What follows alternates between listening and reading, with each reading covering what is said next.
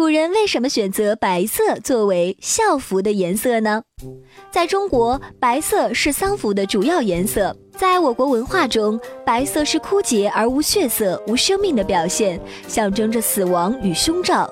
古人信奉阴阳五行学说，西方为白虎，属于刑天杀神，主消杀之秋。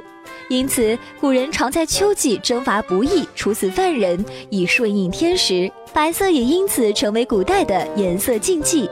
比如，古人在扶丧期间要穿白色校服，丧事儿被婉转地称为白事。此外，主家还要设白色灵堂，吃白饭，出殡时打白帆、洒白酒。和白色有关的词组也带了不吉利的意味，比如将带来厄运的女人叫做白虎星，甚至白色还象征着奸邪、阴险。